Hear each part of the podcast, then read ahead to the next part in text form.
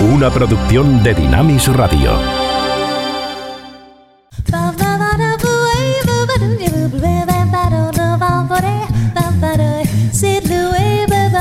Ruta 66. Un recorrido con José de Segovia por la cultura popular a la luz de los 66 libros que iluminan el camino de la vida.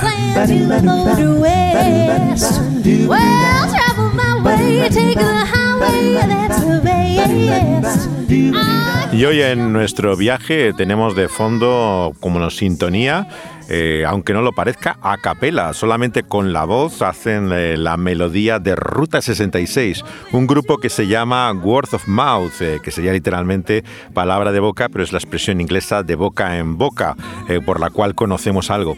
Está dentro de un disco que compila grupos y formaciones que utilizan solamente su voz para hacer estándares como este, que se llama Toxic Audio, el álbum donde está esta versión también de Ruta Ruta 66.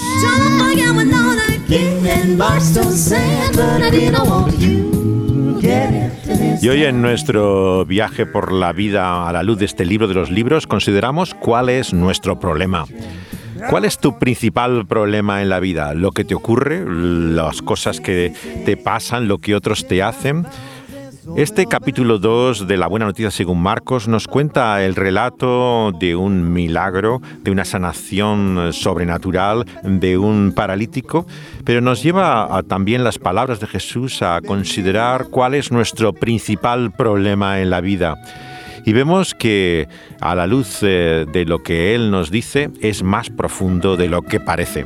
Así que hoy pensamos y reflexionamos sobre cuál es nuestro mal.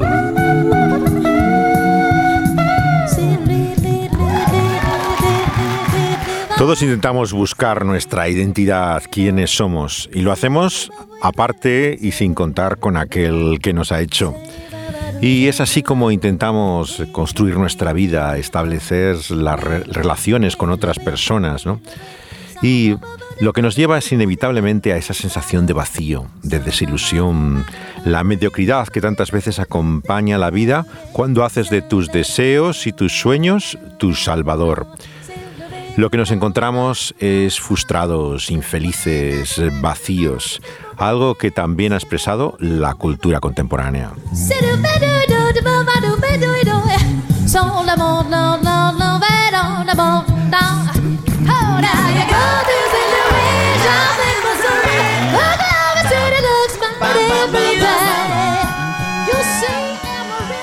Lo que debemos hacer en esos momentos es volvernos a aquel que no solamente nos ha dado la vida, sino que nos da el sentido de ella.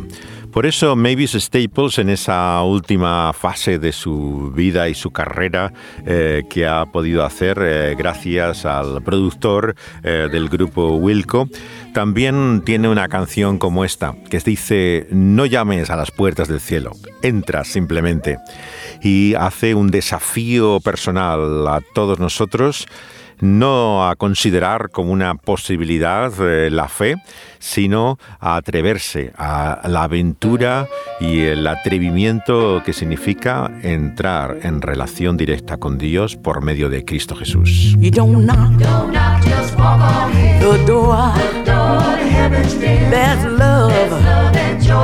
To share. To share the whole day through. I know. I know my friends are there. To rest. To rest in heaven's nest. You don't knock, ring, push or hold. The door's wide open, are waiting for you, so you don't knock.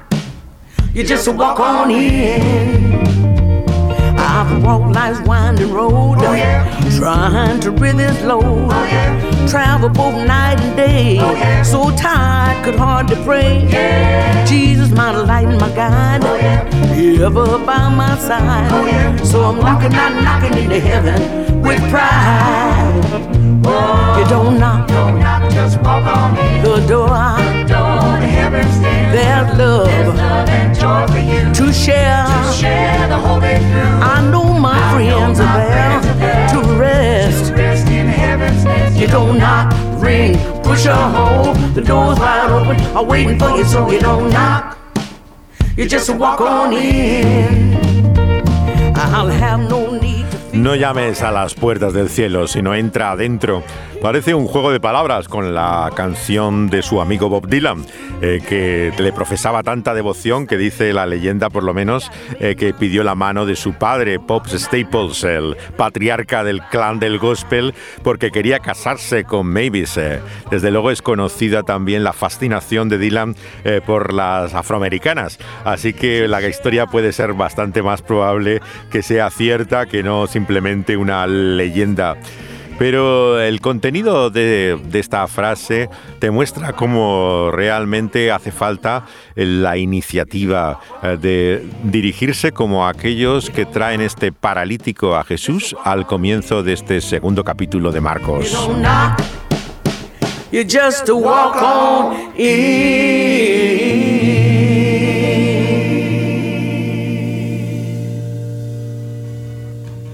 Y las palabras del paralítico y sus amigos muestran también la confianza en que nuestra vida le importa. Es lo que dice el británico Nick Lowe en esta canción. Hay alguien al quien mi vida importa, alguien que cuida de mí.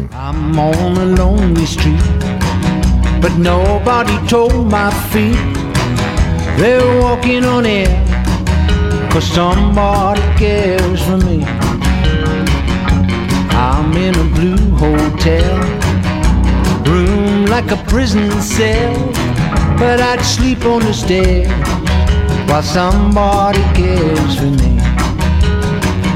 In a dim saloon, anytime before noon, there's an empty chair, cause somebody cares for me. I find myself in church I don't come in here much, but I'm saying a prayer, cause somebody cares for me. Estoy en una iglesia sentado aquí en un edificio vacío. Yo no vengo mucho por aquí, pero he llegado porque hay alguien a quien le importa. Y por eso digo una oración. Canta Nick Lowe. If you think I'm glad, I'd say I'm more than that. I'm glad as can be that somebody cares for me. Oh,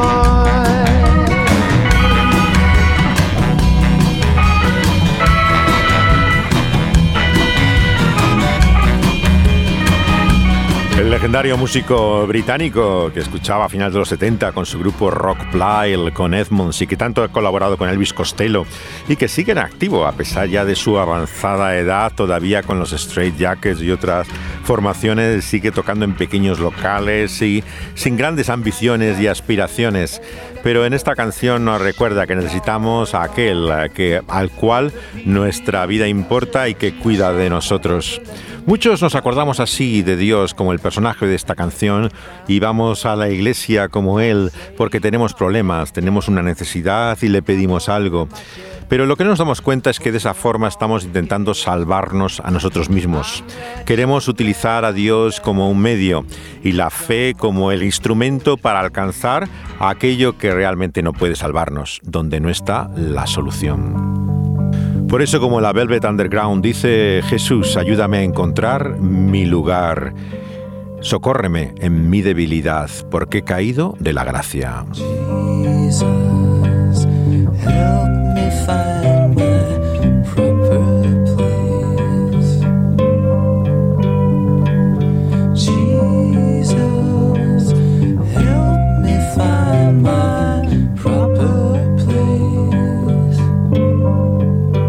Thank you.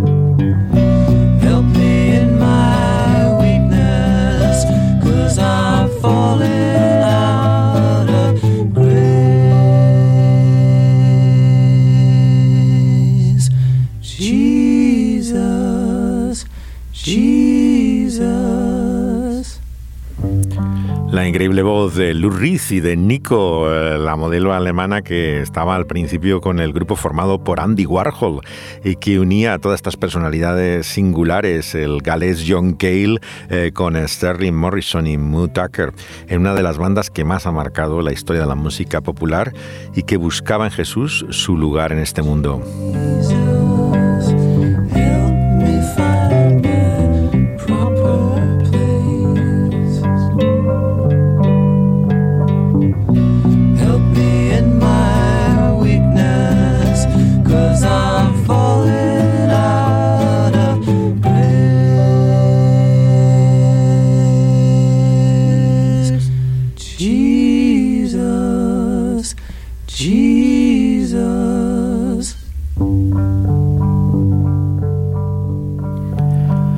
Hay veces que nos sentimos como en el texto de la canción de Velvet Underground, caídos de la gracia, en esta expresión inglesa, que uno en la providencia parece haber sido abandonado a la contrariedad. Y es en esos momentos de desesperación que recurrimos muchas veces a la fe como el último recurso.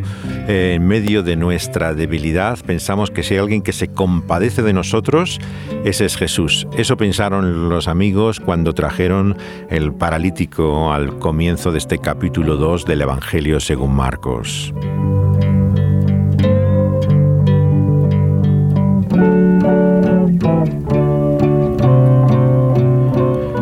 El principal problema de nuestra vida, por lo tanto, no es lo que nos ocurre o lo que te han hecho en la vida, como la Biblia dice, es aquello que denominamos con el término tan impopular de pecado, que no son simplemente las malas cosas que hacemos, es ignorar a Dios en ese mundo que Él ha hecho, vivir sin referencia a Él, decir que tú vas a decidir exactamente cómo quieres vivir. Eso, dice Jesús, es nuestro principal problema.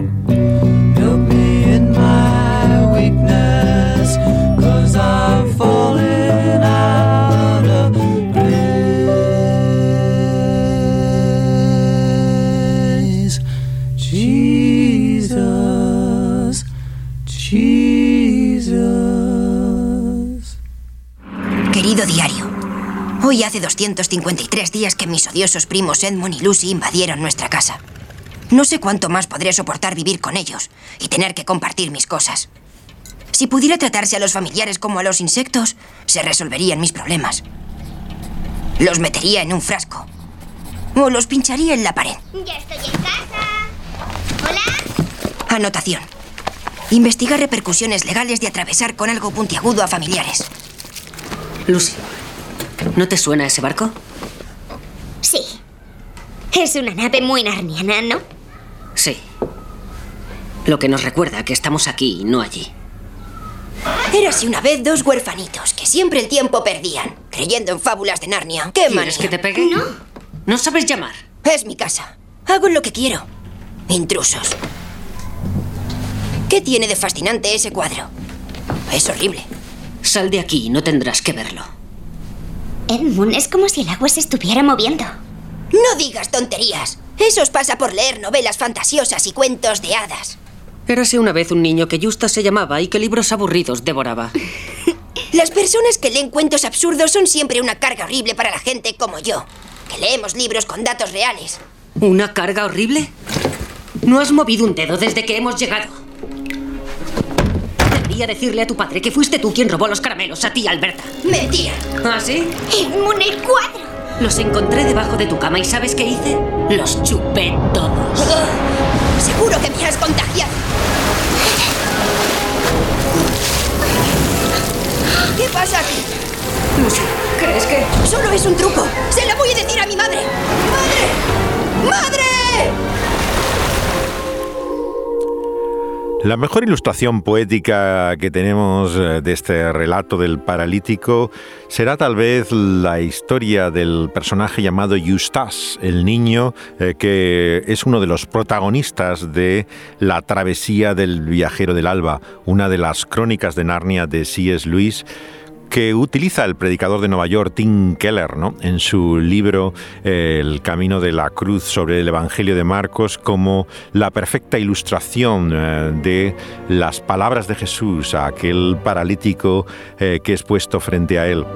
La travesía del viajero del alba, que hemos escuchado una escena de la película, es la tercera de este proyecto que abandonó Disney y que tomó entonces Walden Media, una productora mucho más inspirada por eh, eh, obras que tienen, quieren comunicar la fe, que tiene que ver con el hijastro cristiano.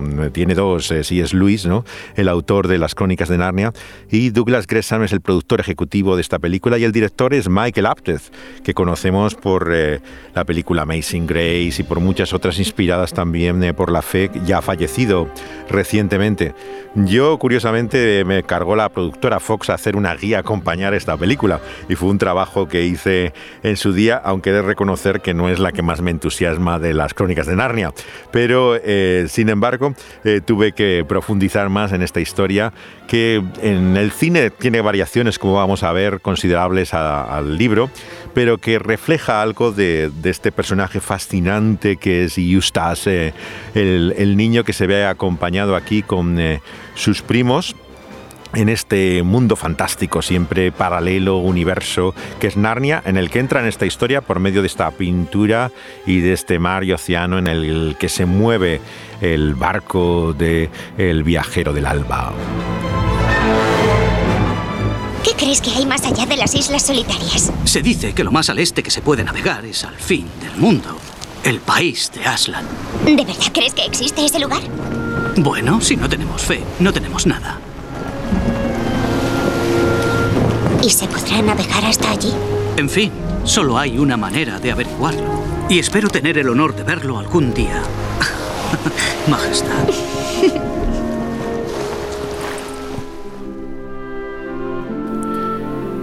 Eustace es un chico que todo el mundo odia y él también aborrece a todos. Es egoísta, mezquino, nadie quiere estar con él. Y se encuentra mágicamente en este barco del viajero del alba en una gran travesía. El chico llega a una isla y Eustace se pierde en medio de ella hasta encontrar una cueva. Una cueva llena de diamantes, de rubíes, de oro. Y piensa, soy rico se queda dormido sobre esa pila del tesoro sin saber eh, qué es el nido y la morada de un dragón. Entonces eh, él en esos sueños realmente codiciosos y de ambición en su corazón despierte convertido precisamente en eso. Al amanece hecho un dragón terrible, feo, desagradable este es el maravilloso relato de C.S. Lewis, bastante torpemente traspasado a la película, pero que te fascina de la transformación eh, que tiene eh, lo que hay en nuestro corazón y cómo esos ídolos que atesoramos y acariciamos nos convertimos al final como ellos, tal y como dice el buen libro. Aquellos que adoran también falsos dioses acaban pareciéndose a ellos. Son ídolos que tienen la apariencia, boca, manos y pies, pero de nada sirven. Dependen de nosotros y nosotros nos conformamos y moldeamos cada vez más a ellos. Soy Justas. Debes de estar bromeando.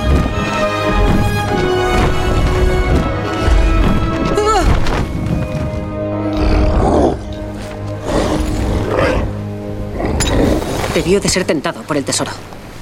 Cualquiera sabe que el tesoro de un dragón está encantado. Cualquiera que sea de aquí.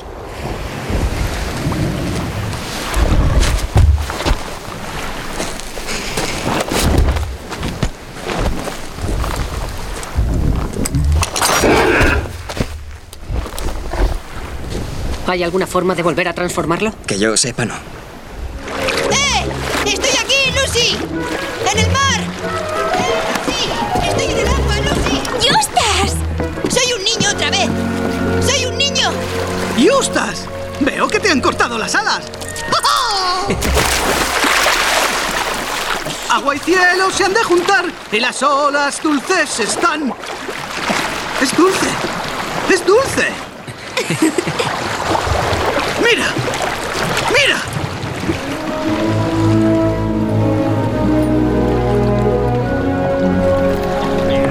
País de Aslan. Estamos muy cerca. Bueno, hemos llegado hasta aquí.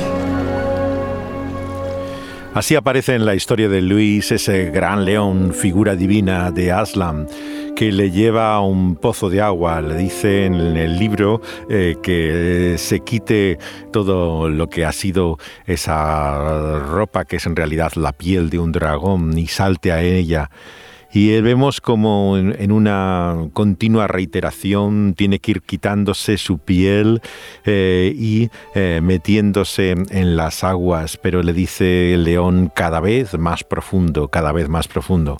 Bueno, todo eso ha desaparecido de la película. Lo único que se cuenta es el proceso doloroso que le supuso para él desprenderse de su piel.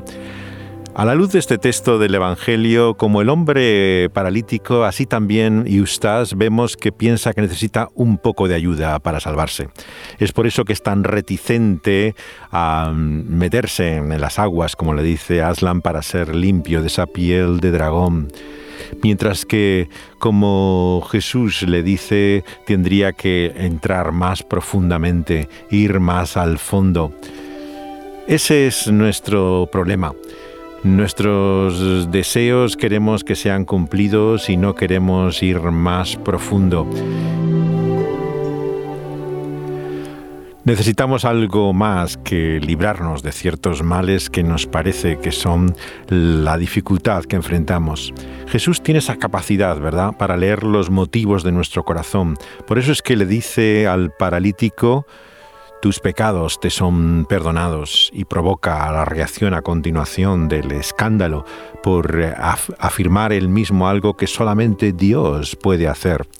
Tenemos por lo tanto que ir más hondo y descubrir que en Él está algo más que la sanidad de nuestro cuerpo. Está la solución a nuestro problema más profundo, aquel que la Biblia llama pecado. Es por eso que en Aslam está precisamente la respuesta al mal que desconocemos.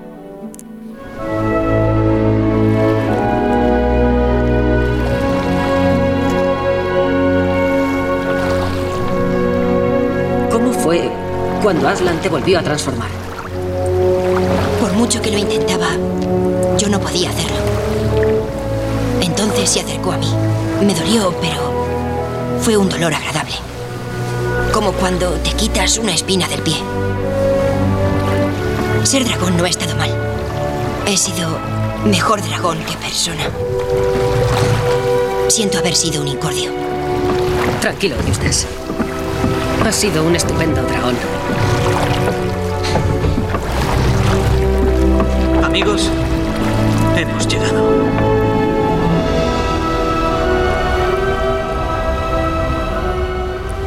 La tierra de Narnia es el destino final al cual eh, nos dirige Jesús como esa figura divina que hace el león, donde encontramos no solamente el perdón para nuestro mal, sino la realización de algo más que nuestros sueños y deseos.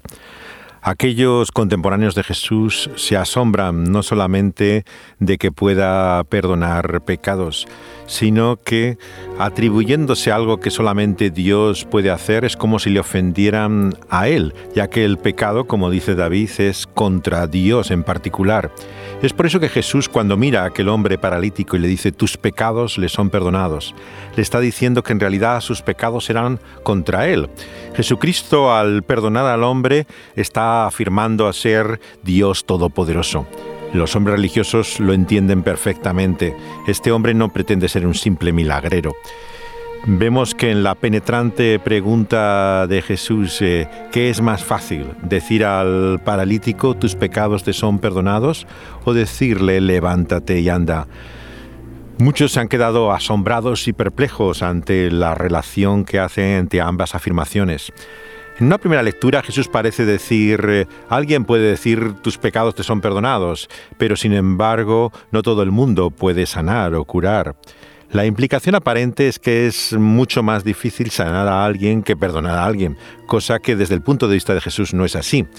Eh, para él vemos que es mucho más infinitamente eh, difícil el perdón de los pecados. Solamente el Salvador del mundo puede decir a un ser humano, tus pecados te son perdonados. Es como si la sombra de la cruz cayera ya sobre el camino de Jesús tan al principio de este Evangelio del segundo capítulo de Marcos. Y los hombres religiosos ya no le vieran simplemente como un milagrero, sino como alguien que pretende ser el Salvador del mundo, el que viene a traer esa eh, nueva vida, esa tierra en la cual se cumplirá algo más que nuestros sueños, el propósito del autor de la vida.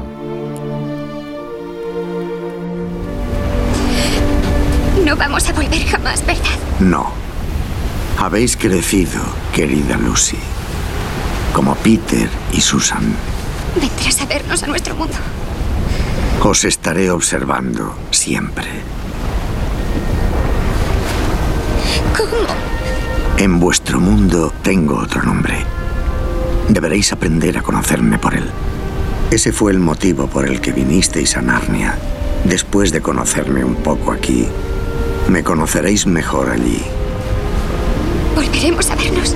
Mm, sí, querida. Algún día.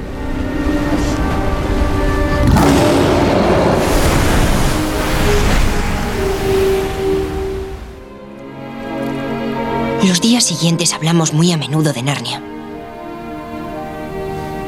Y cuando mis primos se marcharon, tras finalizar la guerra, los eché de menos, con todo mi corazón.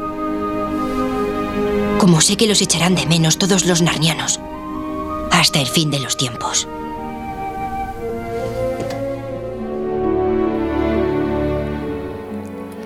No necesitamos a alguien que simplemente nos cumpla nuestros deseos. eh, necesitamos ser eh, libres de esa piel de dragón, de ese mal que la Biblia llama el pecado, que nos esclaviza y distorsiona también eh, toda nuestra voluntad. La única manera de enfrentarnos a nuestro descontento es ser curados. Y Jesús sabe que para hacer eso tiene que entregar él mismo su propia vida, que es muriendo a sí mismo que nosotros podemos llegar también a morir a nosotros y encontrar una nueva vida, como el cambio de Eustace de Dragón a encontrar por su obra de limpieza a través de su sangre en aquella cruz, el cambio que nosotros no podemos hacer por nosotros mismos. A través de su espíritu es que Dios hace una nueva creación de nuestra vida.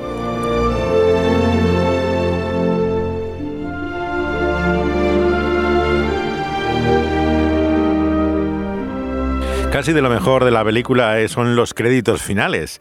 Hay una serie de dibujos animados basados literalmente en las ilustraciones de los libros que hizo eh, Pauline Bay, una in- increíble ilustradora de libros infantiles antiguos eh, de aquella época y que va acompañado de una canción de Carrie Underwood, que es una cantante de country jovencita que tiene, mm, claro, muchas canciones inspiradas también por su fe porque es cristiana, evangélica y hay bastantes temas suyos que podríamos llamar eh, de tema espiritual como este, que habla de la tierra de Aslan como esa nueva tierra, cielos nuevos y tierra nueva, prometidas desde la antigüedad por los profetas y que Cristo Jesús viene a traer a este mundo.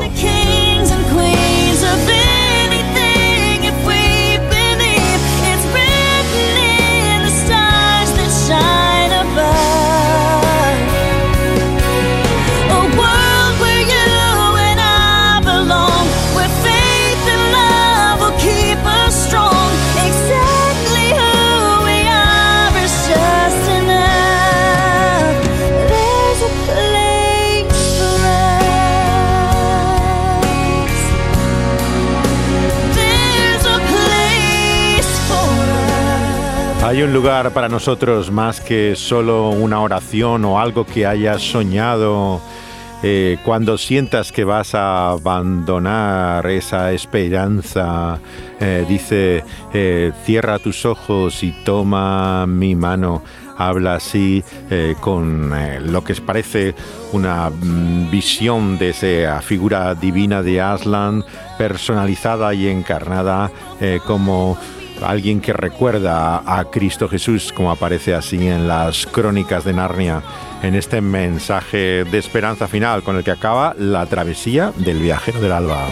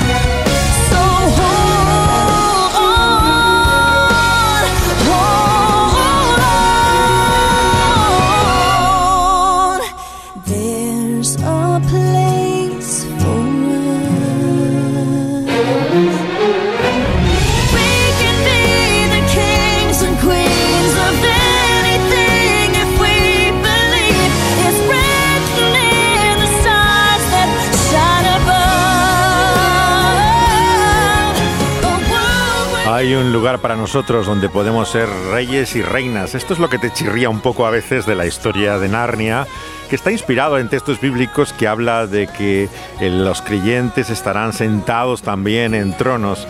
Pero claro, en este lenguaje que tiene muchas veces de inspiración estas historias familiares como son las crónicas de Narnia, rozan a veces lo que parece un mensaje de autoestima o de superación personal que creo que tiene que ver con la fe del Evangelio. Carrie Underwood mismo se hizo conocida por uno de estos concursos de competición American Idol con el cual se hizo eh, famosa. Algo muy distinto a la canción que ahora vamos a escuchar. Este es un viejo conocido mío, viajé también por nuestra península mucho con él, era Garth Hewitt, eh, un cantautor que tenía letras maravillosas como esta, Levántate y baila, inspirado en el texto del Evangelio que estamos considerando.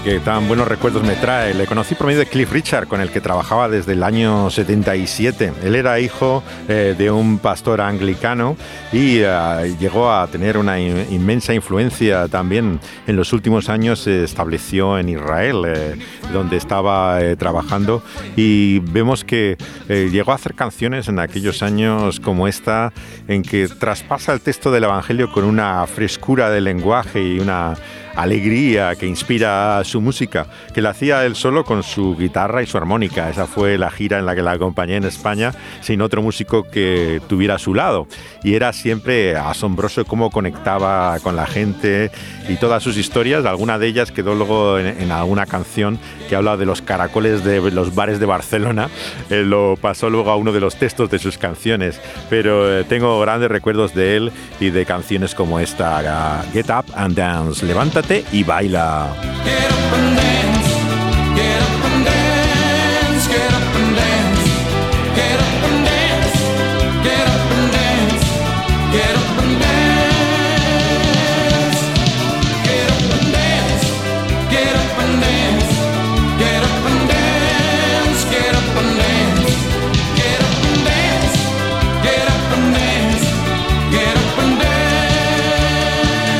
Estos temas de Hewitt estaban grabados en la sede del country, que es Nashville, donde Linda Ronstadt también inicia su carrera de gran éxito con canciones como esta, Buscando la misericordia divina de este pobre, pobre de mí.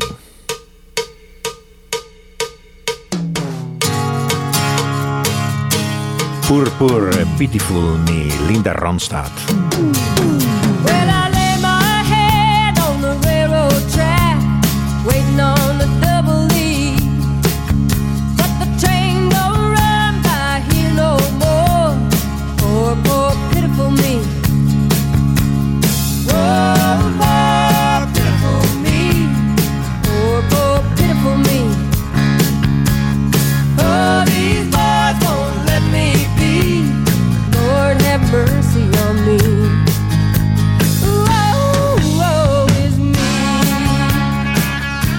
Pobre, pobre de mí, canta Linda Ronstadt. Señor, ten misericordia de mí. Es la historia de un perdedor, en este caso en su figura femenina y todas sus desilusiones y desencantos en esta invocación al Dios en el cual el country tantas veces recurre en sus canciones.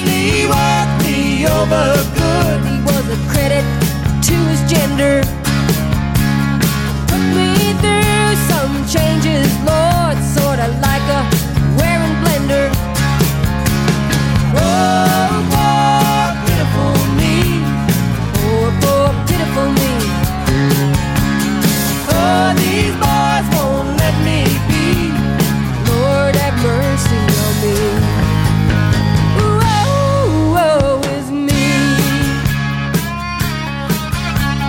Poor, poor, pitiful of me, pobre, pobre de mí, cantaba Linda Ronstadt en los años 70, ya al final de la década. La canción es de Warren Zevon, ya fallecido, una figura bastante difícil de tratar y dura de conocer, eh, pero que hizo grandes canciones como, como esta en la cual una también espera que encontrara algo de misericordia en su carácter tan destructivo.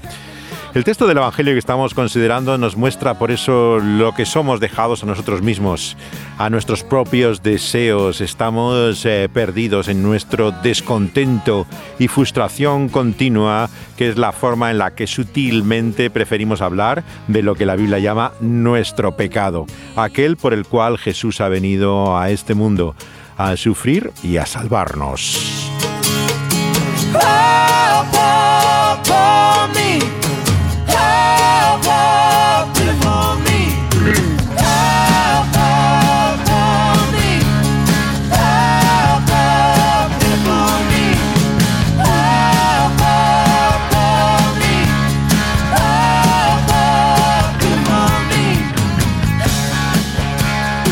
es la misericordia de Dios la que nos saca de esa realidad en la que nos sumergimos cada uno de nosotros en nosotros mismos. Y que también ha reflejado una canción que hizo el uruguayo eh, Luis Alfredo Díaz, eh, con el que comencé en la radio en los años 80, eh, publicada originalmente en un cassette, no en vinilo como algunos de sus discos, y que siempre me impresionó escuchársela a él simplemente con la guitarra. la hizo con grandes músicos catalanes y lleva el título de Círculos Concéntricos y es un perfecto reflejo de cómo eh, vivimos hasta que Dios, eh, como ese gran intruso trascendente, nos saca de esa realidad en la cual nos miramos al ombligo. La canción la hizo en la época en que estaba en Burgos, en la época prácticamente de la revolución de la gente por Jesús, intentando emular en España este fenómeno con jóvenes marginados y adolescentes que llegaban a la fe cristiana. No la grabó hasta mucho después, estando en Barcelona, el año 88, como parte de su trabajo con el título Mundo Nuevo, que no pudo editar ya más que en versión eh, cassette, pero tiene grandes músicos catalanes acompañándoles y algo de la emoción, emoción intensidad que tenía siempre cuando la eh, interpretaba solo con su guitarra. Y es uno de mis temas favoritos de Luis Alfredo Díaz. Tiene una de esas letras impresionantes suyas por su honestidad. Yo creo que son las canciones que más me impresionan de él, son aquellas en que habla con la sinceridad de pocos músicos cristianos, yo creo que, que hablan como Luis habla aquí.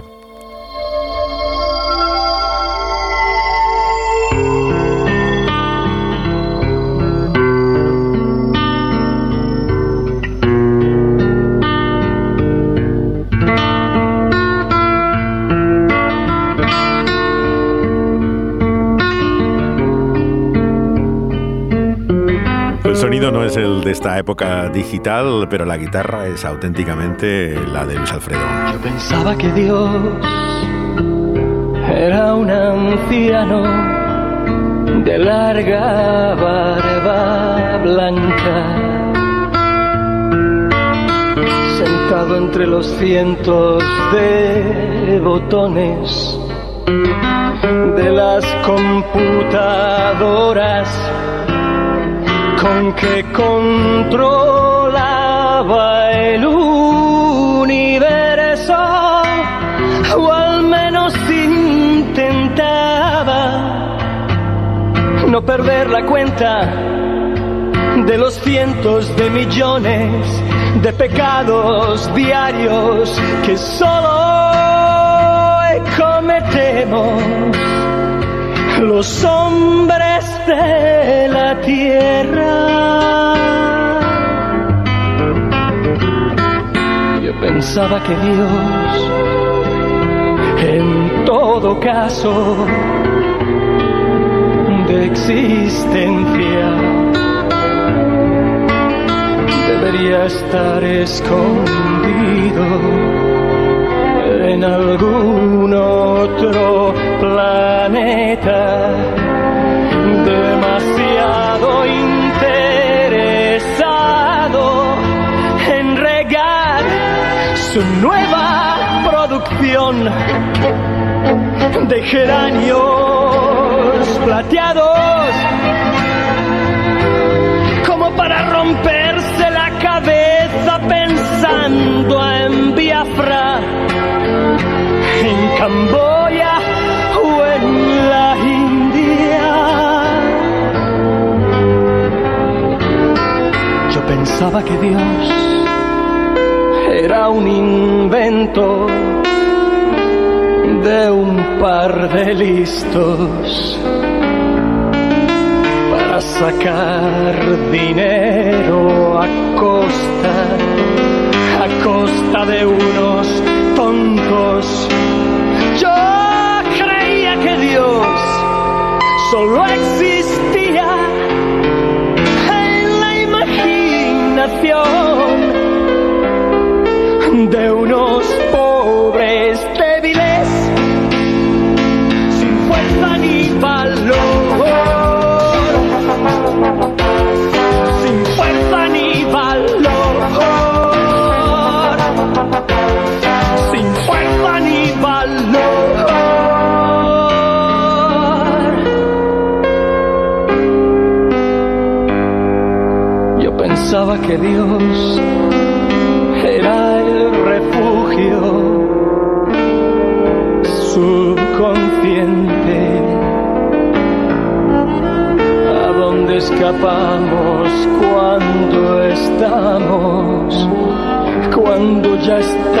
estamos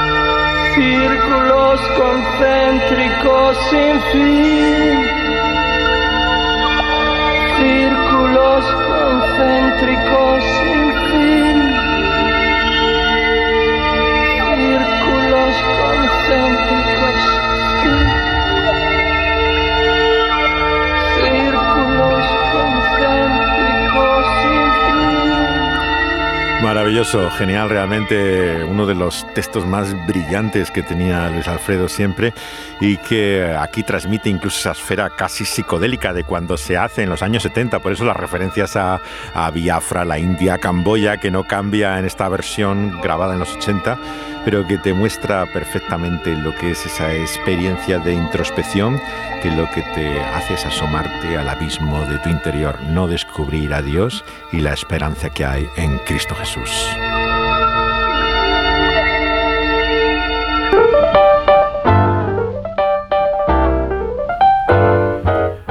Pues ese es nuestro problema del cual nos habla aquí Marcos también con una buena noticia, la que Dios tiene para nosotros en Cristo Jesús.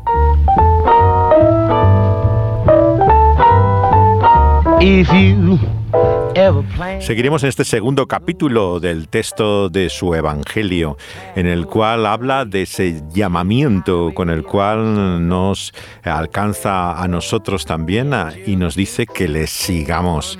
Hablaremos de ello en el resto de este capítulo segundo del Evangelio según Marcos.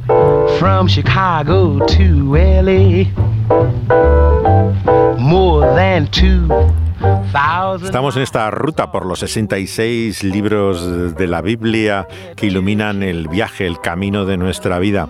En esta segunda parte que llamamos Nuevo Testamento, nos paramos con más atención en los grandes temas y no solamente en cada libro. Y vamos capítulo a capítulo, incluso con más de uno por cada sección, para eh, considerar eh, lo que es no solamente las grandes cuestiones trascendentales que trata el Evangelio, sino también cómo se ha reflejado en la cultura popular.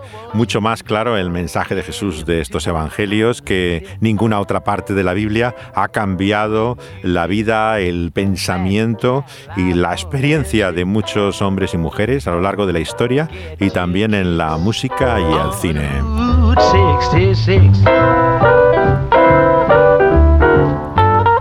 Se puede escuchar toda la serie entera que abarca desde el principio, desde el libro del Génesis, eh, en las plataformas donde es subido después de su emisión en vivo.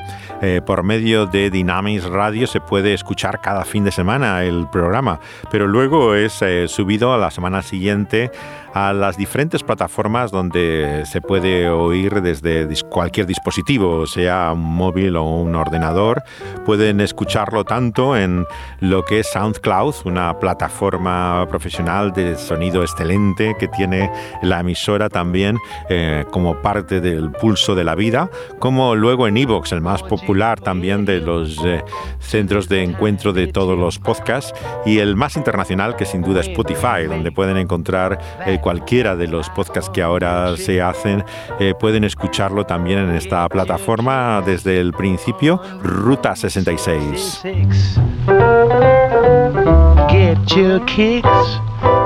Estuvieron Dani Panduro y José de Segovia una vez más con ustedes. Get your kicks on Route 66.